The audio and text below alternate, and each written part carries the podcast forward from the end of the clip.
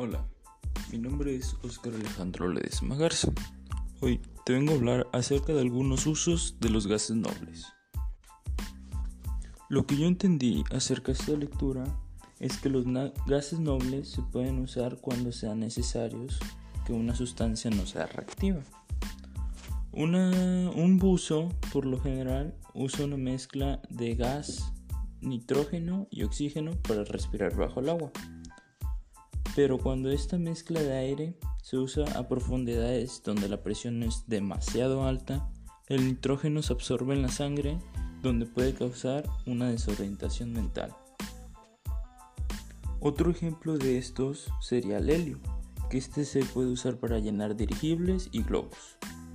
Por ejemplo, cuando los dirigibles se diseñaron por primera vez, se llenaban con hidrógeno. Cuando entraban en contacto con algún tipo de chispa o una fuente de calor, los dirigibles explotaban debido a la extrema reactividad que este gas, que es el hidrógeno, que tenía con el oxígeno. Espero que este podcast haya sido de tu grado. Gracias.